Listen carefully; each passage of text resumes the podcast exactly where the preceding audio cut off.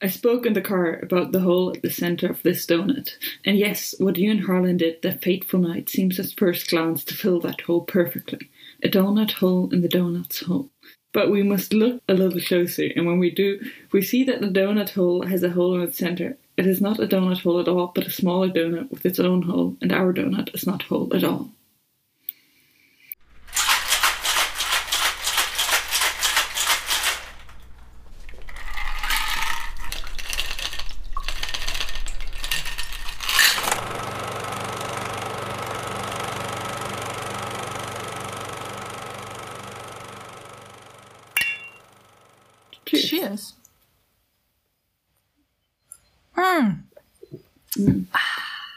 Erspiele ich deine Teetasse? Ich dachte mir, jetzt ist endlich mal die Gelegenheit, die neue, was heißt neue, die neue Secondhand Goldrand Kitsch-Tasse auszupacken. Teetasse, die ich genau für solche Gelegenheiten überhaupt geholt habe. Ja. Aus dem Oxfam. Ich bin die Madeline. Ich bin die Doreen und äh, wir trinken einen Grog und ich habe die äh, Woche, wo ich hier ausnahmsweise nicht in meiner Wohnung war, sondern auf dieser kleinen Insel, bei einer älteren Friesin äh, war ich da untergekommen und wir hatten immer ein gutes Guinness und irgendwann ist sie auf den Trichter gekommen, dass ich Grog auch mag und dann haben wir, glaube ich, echt ihre Rumvorräte weggesoffen. War immer so, kamen wir so nach Hause und wir so, ach, jetzt ein Guinness oder gleich ein Grog? Also hört sich aber sehr schön gemütlich an, das gefällt mir. Ja, Ich habe meinen jetzt tatsächlich heiß gemacht, weil hier gerade äh, so ein bisschen Gewitter aufzieht, es wird kalt und nass. Von daher ist ein Ja. heißer Grog genau das Richtige und daher auch mit Rum. Hier ist, äh, genau, bei mir auch. Hier ist heute auch so richtig äh, stürmisches Wetter oder auf jeden Fall immer wieder starke Regenschauer, ich, äh, von denen ich auch erwischt wurde. Deswegen ist es ganz grandios. Und ähm, wir sprechen über einen Film, zur Abwechslung mal. wo, wo- man zum Grog schon nicht so viel sagen kann. Und zwar kam der, ich glaube, 2019 raus, Knives Out. Mhm. Ich habe ihn auf jeden Fall das erste Mal im Kino gesehen. Ich meine auch mit meiner Mitbewohnerin. Und äh, jetzt halt mir nochmal organisiert. Ja. Und dazu passend essen wir Donuts. Und äh, ich habe jetzt noch einen gefüllten äh, mit Schokolade in einem Oreo-Keks, einen gefüllten Schoko mit Lotus-Karamellkeks, einen Peanut Caramel irgendwas und einen äh, normalen mit Cotton Candy. Was für einen nehme ich denn davon jetzt? Also ich habe auch einen Lotus Biscoff. Dann nehmen wir doch, nehmen wir doch den, dann nehme ich jetzt auch den. Nehmen wir doch Oh, beide das- den. Ach, Ah. Aldi hat davon, es gibt ja von diesen Keksen, die man immer zum Kaffee kriegt, gibt es einen Aufstrich und Aldi hat davon jetzt einen Knockoff, der auch vegan ist. Oh, das ist nice. Also jetzt aber alles sauer. ja. ja, ich habe äh, Knives Out jetzt zum ersten Mal gesehen. Ich wollte den äh, gucken. Und ich weiß nicht mehr, was dazwischen kam. Ich glaube, dann war halt so, ich glaube, der fiel dann halt genau in Corona, dann kam es nicht dazu und ähm, ich, ich muss Disclaimer schon vorausschicken. Ich finde den gut, ich habe an dem nichts auszusetzen, aber es ist einfach nicht mein Genre als Film. Äh, von daher war für mich dann halt nicht mehr so das Ding, ah, jetzt musst du den unbedingt auf Amazon oder so holen. Und gerade habe ich wieder Amazon Prime, deswegen habe ich den jetzt auch geguckt. Und ähm, erstmal vorab die Star-Besetzung. Ah nee, genau. Äh, viel wichtiger für mich, der äh, Regisseur und Schreiber ist Ryan Johnson, der den absolut großartigen Brick gemacht hat. Ein Noir High School Mystery Thriller. Den kenne ich gar nicht. Äh, Der ist mega.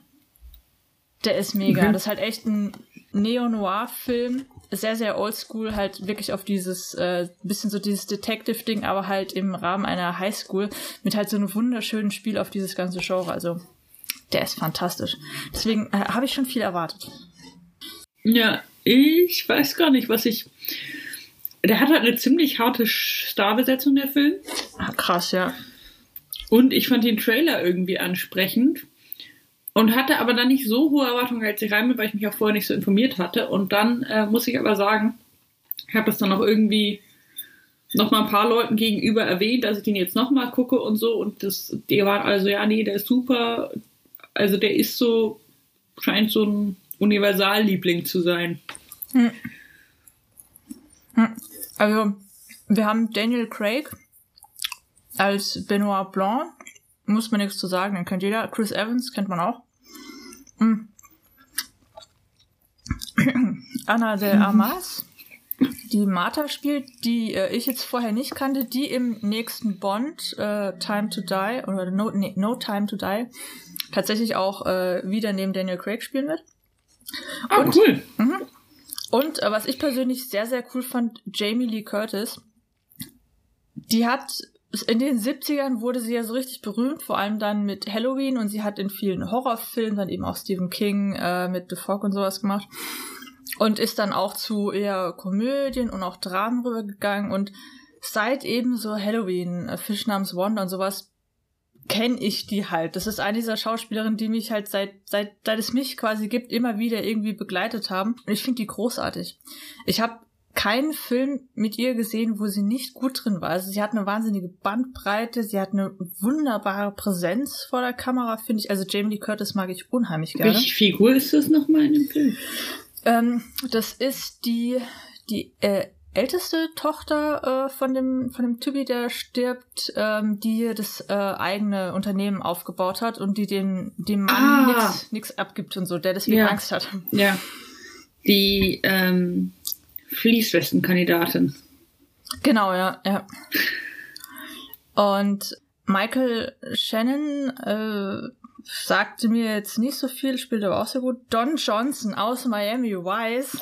Weil ich, ich dachte mir direkt so, Moment mal, den kenne ich doch. Moment mal, der hat doch früher weiße Anzüge getragen. Das fand ich sehr, sehr cool. Tony Collette finde ich sehr, sehr cool.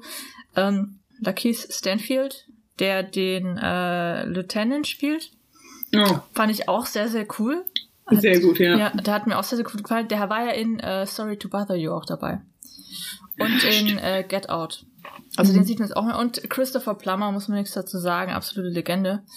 Die einzige, wo ich sagen muss, so, die hätte genug, genauso gut auch nicht dabei sein können, ist Catherine Langford, weil äh, ich hoffe, es liegt bei ihr am Casting, aber bisher wird sie halt immer in die ziemlich ähnlichen selben Rollen gecastet und ihre Bandbreite ist da halt quasi null. ja. Also mal gucken. Vielleicht liegt es aber auch noch daran, dass sie vom Casting ja momentan kein Glück hat oder so. Aber ich, ich erwarte wenig von ihr. Bis gar nichts. Aber gut, sie hat nicht gestört, weil sie hat halt das gespielt, was sie kann. Hm. War das die Blondine? Äh, nee, das ist hier die äh, verratende Tochter, die, die Mac, Ah. die dann Martha noch so ein bisschen hintergeht. Die ist, eigentlich, dieses, ja. die es eigentlich besser hätte wissen müssen, weil sie ja die äh, Liberal Snowflake ist. Genau. Das fand ich auch insgesamt ähm, so gut, weil es diese Fragilität dieser gönnerischen, wir sind so aufgeklärt und so liberal Masche sehr gut aufzeigt. Also die, Ja. ähm, also auch sehr zeitgemäß dann auch finde. Also diese komplette Familie ist sich sehr sozialen Dynamiken bewusst Mhm. und versuchen sich aber allein dadurch, dass sie es theoretisch wissen, ein bisschen davon so von ihrem Privileg, Pri, Privileg, genau, Privileg zu distanzieren. Und aber sobald das irgendwie angegriffen wird, ihr Status, dann wird das, wird diese Freundlichkeit und dieses sich für das Richtige einsetzen wollen, dann sehr schnell, hört das sehr schnell auf und wird sehr schnell, Mhm. äh, dreht sich. Ja. Und auch dieses, ja, Angestellte wie die Familie oder als Teil der Familie zu verstehen, was ja ne, wahrscheinlich lieb gemeint ist, aber insgesamt diese, diese komplette Dynamik und diese ganzen ja. Mikroaggressionen und Spannungen zwischen denen und insgesamt, das fand ich sehr gut dargestellt. Ja, ja. Ich muss eh sagen, gerade, was du gerade gesagt hast, so diese Dynamik an sich erstmal in, diesem ganzen Krimi, äh, Krimi, in diesem, Mhm. in diesem Krimi-Mystery, äh, das typische Thema halt Erbschaft, dass daran halt ähm, dann alles zugrunde geht, ist halt klar, das ist ja so das typische Motiv dann auch eben für Krimi. Und dass das dann aber halt weitergeführt wird, genau in diese einzelnen kleinen äh, Unterteilung der Familie nochmal an sich, wo haben sich die verschiedenen Stränge nochmal hinentwickelt? Also wie hat sich so dieser, dieser Familienstammbaum so weiterentwickelt? Das fand ich auch sehr, sehr spannend. Und halt gerade dieses, wie eben mit ähm, The Help, wie es dann ja auch äh, genannt wird, und dann eben auch als Martha, die die äh, Krankenschwester, die Pflegerin ist, ähm, umgegangen wird, das fand ich so unglaublich gut geschrieben, auch weil die genau dieses, na, du gehörst ja quasi zur Familie, du solltest auch was bekommen, aber halt nur so lange, wie du nicht zur Konkurrenz für uns wirst. Mhm. Und das fand ich, da waren so ein paar. Wir Sachen werden uns drin. ja um dich kümmern, wir werden uns ja um dich kümmern, weil das ja das Anständige ist, ne? Ja, genau, du kriegst weiter so ein paar Pennies, ja. Das, da waren ein paar richtig gute Szenen drin, also die einfach vom Drehbuch her wahnsinnig gut geschrieben waren, fand ich. Und auch dieses, wenn sich dann vorher irgendwelche Diskussionen aufkommen, wo halt über illegale Einwanderer oder alles Mögliche hm. und dann so halb versucht du sie da reinzuziehen, obwohl es eigentlich allen klar ist, dass es nicht angebracht ist. Hm. Und ihr im gleichen Moment dann noch so der Teller in die Hand gegeben wird, von wegen, ja, jetzt räum auch mal auf, ne? Mhm. Also da waren. Obwohl das ja nicht ihr Job ist, weil sie ja tatsächlich ja. Krankenschwester ist. Ja, deswegen, aber es wird dann halt trotzdem so gesehen, von wegen, jetzt äh, nimm mir das doch auch mal ab. Also da waren schon so ein paar sehr, sehr geile Sachen dabei. Ich muss insgesamt sagen, also um den Film zu besprechen, müssen wir jetzt spoilern. Also wer ihn noch nicht gesehen hat, sollte den auf jeden Fall vorher gucken, weil gerade bei so einem Film, wo es halt um eine vor allem Spannungsfrage geht, Neugierfrage, so, da ist es eine mhm. Neugierfrage, den sollte man schon gucken, ohne es zu wissen, wie er sich auflöst. Weil ansonsten nimmt man sich halt schon viel. Ja. Auch wenn er sich ja trotzdem noch Spaß macht. Von daher, wir werden auf jeden Fall spoilern jetzt. Was ich halt, wie gesagt, bei Filmen ist so Krimi überhaupt nicht meins. Es gibt so ein paar wenige, die ich wirklich gerne mag. Ähm, und ähm, ab einem gewissen Punkt nervt es mich halt immer. Und ich fand hier ist ganz interessant, dass es ja so ein bisschen umgedreht wurde, dass erstmal so gedacht wurde, okay, wir sind jetzt auf ihrer Seite und es geht erstmal scheinbar darum, von wegen, äh, es war quasi ein Unfall und sie ist so moralisch quasi unschuldig und sie, es, es würde quasi erstmal darum gehen, dass sie eben nicht aufgedeckt werden soll, weil sie eben fälschlicherweise so aussehen könnte, als hätte sie quasi mit Vorsatz getötet. Und dass das dann nochmal gedreht wird, ja, aber es wurde ihr quasi untergeschoben, woher kam das jetzt und wie könnte man das auflösen? Das fand ich irgendwie so ein ganz interessantes und nettes Spiel mit den Konventionen. Dass man da halt dieses Investigative auch nochmal ein bisschen untergräbt, dadurch bringt es halt auch was Neues rein. Aber ab einem gewissen Punkt ist es halt klar und ich hatte, äh, wann war das denn? Wenn dann halt hier, ähm, genau, also kurz vor der Auflösung, wo ich mir auch da so, ja, jetzt, wir kommen, jetzt ist es halt auch klar, jetzt mach halt auch mal hin. Jetzt, ich möchte nicht noch irgendwie zehn Dialoge haben. Also ab einem gewissen Punkt nervt's mich einfach. Das liegt aber an mir tatsächlich, dass ich das Genre einfach auch nicht so mag. Aber dennoch fand ich den sehr, sehr gut und hat er mir trotzdem sehr viel Spaß gemacht, weil der von der Inszenierung super liebevoll war. Der war super liebevoll gemacht. Äh, er ist relativ, also dafür, dass es eigentlich ja so ein klassisches Kammerspiel Whodunit ist, mhm. ähm, ist er sehr äh, fast-paced.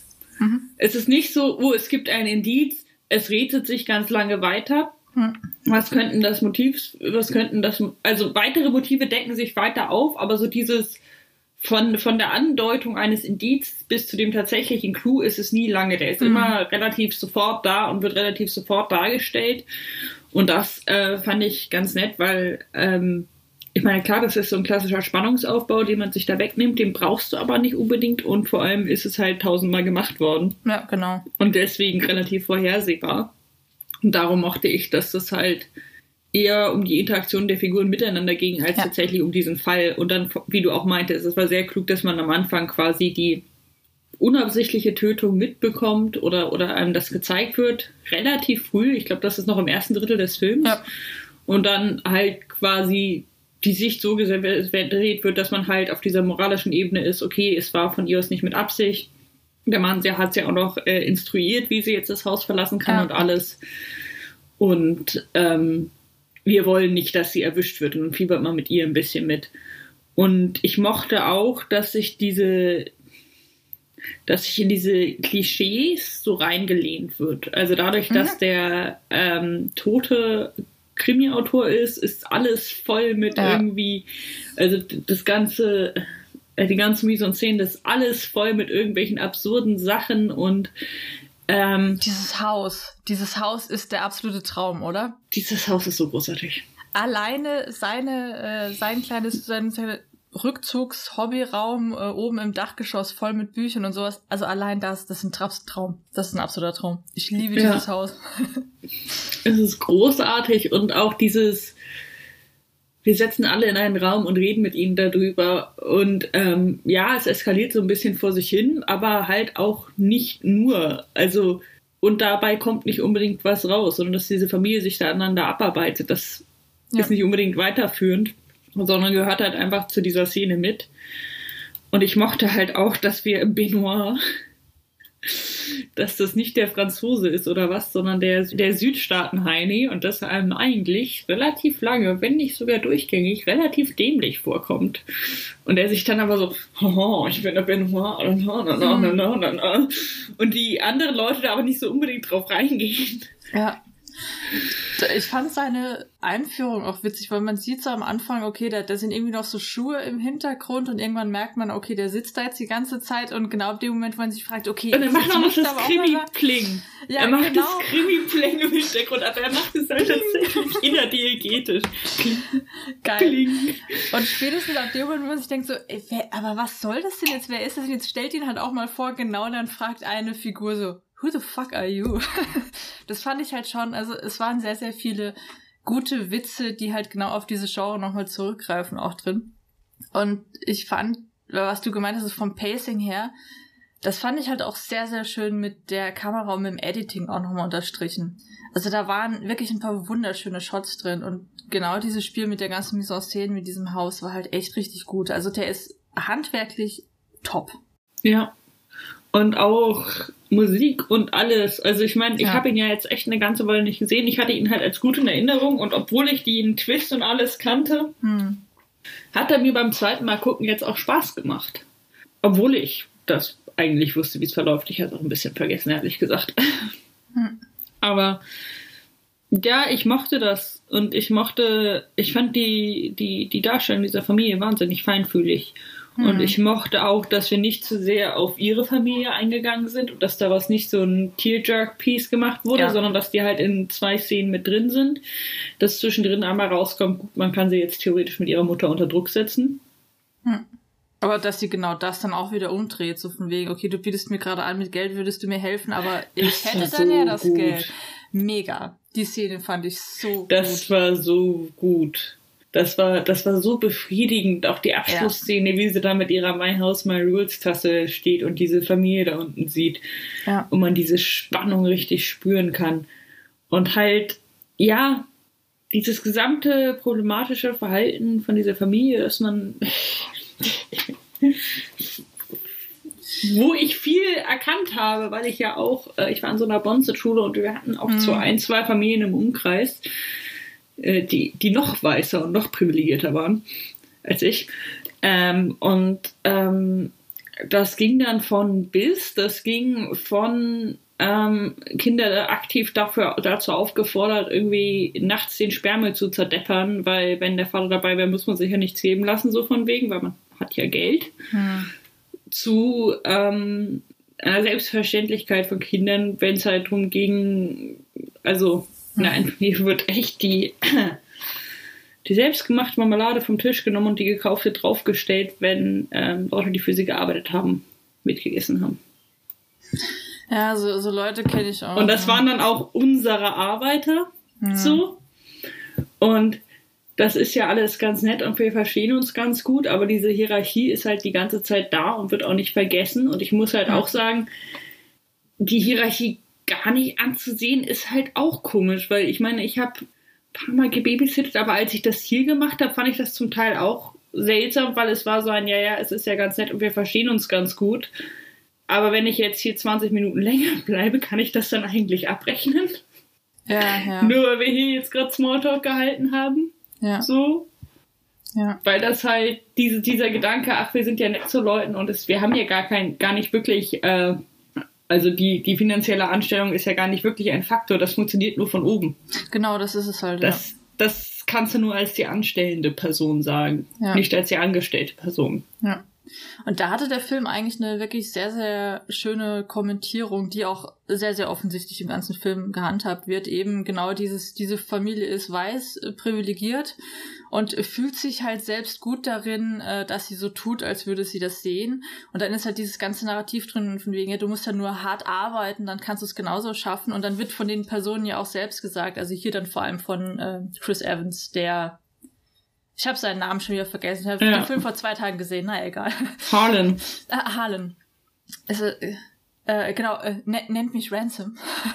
ähm, ne, dass er dann äh, auch sagt von wegen, ja, was heißt denn hier selbst aufgebaut? Du hattest halt auch die Kohle von deinem Vater, der dir am Anfang geholfen hat. Also jetzt tu mal nicht so. Und halt auch selbst die Toch, die Tochter, Tochter, die, die Enkelin, ähm, Mac eben von hier, der da äh, gespielt, wo dann eben auch gesagt wird, ja, du machst dir hier einen auf äh, sozialkritisch und wird von dem anderen Nazi-Enkel dann quasi Liberal Snowflake und sowas genannt. Und auch ihre Einstellung ist ja, ja, aber äh, ich brauche jetzt meine teure College, äh, meine teure College-Ausbildung und es ist klar, dass du dafür jetzt dann halt auf die 60 Millionen einfach mal verzichten solltest, weil ich habe ja wohl mehr Anrecht drauf. Sie hat genauso wenig oder mehr Anrecht drauf wie alle anderen in dem Moment auch. Aber da wird halt genau dieses Privileg wieder gesetzt. Und dann, äh, was ich auch echt geil fand, war halt dieses, ja, aber das ist unser Haus, seit Generationen sind wir hier drin und auch so, Moment mal, ihr habt das in den 80ern von irgendwie einem Pakistani Real Estate oder sowas gekauft. Ja. Wo ich mir auch dachte, so, ja, genau, das wird halt auch immer vergessen. Ihr beruft euch da auf irgendwelche Tra Traditionen und Self-Made und dabei habt ihr halt auch einfach mal das Geld von eurem Großvater oder eurem Vater dann genommen. Und das wird halt immer wieder so richtig schön denen auch reingehauen im ganzen Film. Und das fand ich sehr, sehr befriedigend und nett anzusehen. Und er scheint es ja hinbekommen zu haben. Ja. Also das wurde ja tatsächlich so dargestellt. Also sie wird sich bewusst, dass sie äh, mehr Stunden arbeitet, hauptsächlich weil er einsam ist. Ja. Und war damit einverstanden. Und er scheint sie ja gut behandelt zu haben. Und er dankt es ihr halt. Und dann fände ich es halt vor allem lustig, als die ganze Familie dann ankommt mit irgendwie Moral und das mhm. Richtige tun und all sowas. Wo sie halt kurz davor, als der Harlan enterbt worden sollte, ja, das ist das Beste, was dir je passieren könnte, weil wenn du auf deinem Sack Privilegien sitzt, kannst du ja, ja sagen, ach, dieses mal auf dich allein gestellt sein, das wird dir charakterlich total gut tun, dann findest du mal raus, was du möchtest und mhm. mal so asketisch leben, das ist ja bestimmt voll gut für den inneren Frieden, aber wenn man halt mal für ein halbes Jahr nach Bali fliegt und da asketisch lebt in irgendeinem Resort, ja. heißt es nicht, ist es nicht das gleiche, wie wenn man nicht diesen riesen Haufen Geld hat, auf den man zurückgreifen kann. Und das merkt man dann sehr schnell, sobald an deren Haufen Geld genagt wird, weil von denen, ja, ja von denen scheint ja äh, keiner wirklich self-sufficient zu sein. Mhm. Also, oder auf, zumindest nicht dauerhaft. Die sind alle irgendwie da, auch darauf angewiesen, beziehungsweise in ein, zwei Fällen ist es einfach nur die Gier. Mhm. Ja. ja. Das, das war schon echt cool. Also es macht weniger wegen dem Mordfall Spaß, sondern wirklich eben die Reaktionen zu sehen. Und ja, es war absolut befriedigend, wie dann am Ende alle da vor, vor dem Haus stehen, rausgeschmissen. Und ja. sie dann da quasi von dem Balkon runterguckt. Das war, das hat schon Auch Spaß die ganze gemacht. Szene mit, das ist immer noch unser Haus. Und dann schauen so. sie den, ähm, den Notar an, der ja. den und er so, ähm, ja. nein. Ach, stimmt, das war auch geil, ja. Das war herrlich. Also es gibt tatsächlich ein paar schöne komische Momente. Es gibt diese paar absurde Sachen, die sie da reingebaut haben. Ja. Wie dass sie nicht lügen kann. Das war auch irgendwie ein ganz netter Kniff. Ja. Wenn halt überhaupt das ganze Verhalten von äh, Benoit Blanc, also auch wenn er eben bei der Aufführung steht und dann an dieser großen Messerinstallation sich so halb vorbei dreht, damit die Kamera ihn dann genau in so einem äh, bisschen schiefen Winkel hat. So, und deswegen denkst du so, warum sollte er das tun? Aber es sieht geil aus. Ja? Also der hatte lauter so komische kleine Quirks drin. Also die Figur fand ich an sich cool. Von daher und ich wie er dann im Auto wartet mit äh, Kopfhörern und das eine Mal, wo wirklich vor seinen Augen was passiert, das nicht mitbekommt, weil er da voller Mitsingen ist. Das war auch echt knuffig. Das war witzig. Also seine Figur fand ich schon sehr, sehr cool. Von daher, ich freue mich auf äh, das Sequel. Ich werde es auf jeden Fall gucken. Und in dem ist dann ja auch äh, Janelle Monet drin. Oh mein Gott. Ich weiß. Haben sie diesen Monat doch jetzt auch, äh, haben sie das Cast jetzt auch veröffentlicht, ne? Warte mal, Ich wusste nicht, dass es ein Sequel geben wird. Oder ich habe schon wieder vergessen. Also Richtig das cool. ist, ähm, es wurde, glaube ich, von Anfang an geplant, dass sie auch Fortsetzungen machen, eben weil sie diese Figur von äh, Benoit Blanc weiter benutzen wollen, dass der jetzt eben mehr Fälle dann auch. Und warte mal, das, das Cast sah auch ziemlich gut aus. Ich habe letzt erst was gelesen, lass mich mal gucken. Genau, also der ist für 2022 geplant. Äh, mit Dave Bautista, Edward Norton, Uh, äh, und äh, Chanel Monet.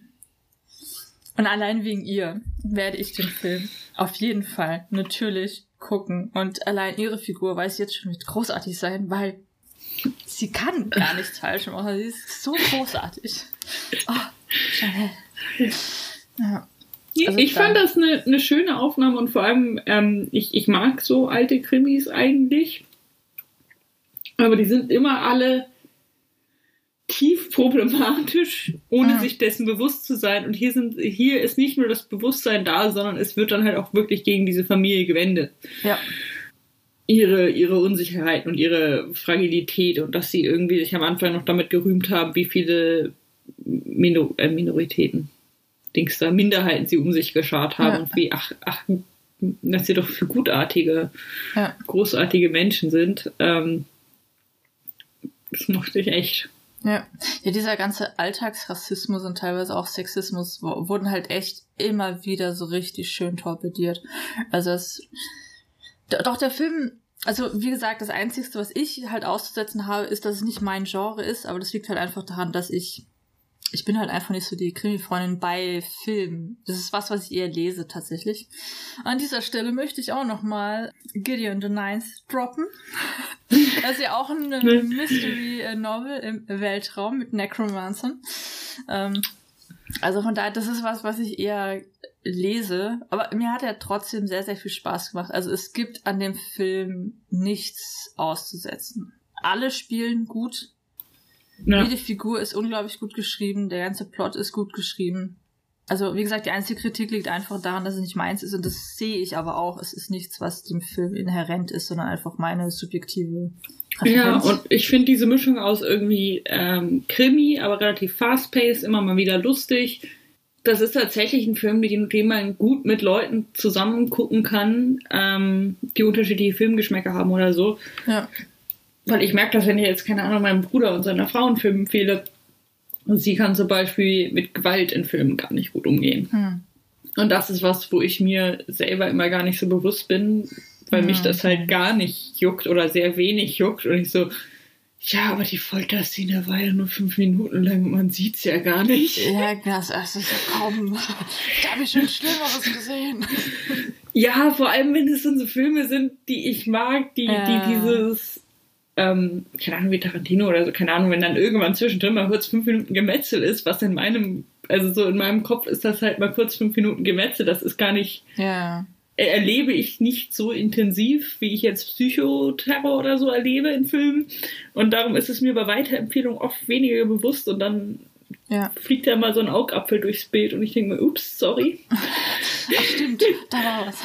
da fliegt, da war was. Aber äh, ja, Knives Out ist halt für sowas ganz gut, was Ja. halt, gerade wenn man so spezifische Sachen mag und so finde ich es immer oft, äh, immer oft, finde ich es manchmal schwierig, Filme mit Menschen zusammen zu gucken. Hm. ähm, wenn sich gerade nicht alle drauf konzentrieren können oder wollen und wenn es halt nicht zu schwer sein soll oder so, sondern halt mal Ja. Spaß für die ganze Familie. Ja, das ist tatsächlich. Es ist ja auch ein Familienfilm, ne? Ein Familienfilm für die ganze Familie, ja. Ja, so äh, auf jeden Fall Top-Empfehlung. Mhm. Ja. Ja, der hat richtig gebockt. Oh, Ja. das, das Sequel wird gut. Ja, Hoffentlich. ja. Auch wenn es nicht gut wird. Also, eigentlich, die können da gar nicht so viel falsch machen, ne? Ja. Okay, gut. Ähm, ja, Empfehlung für die ganze Familie: äh, Bringt Dom und Donuts.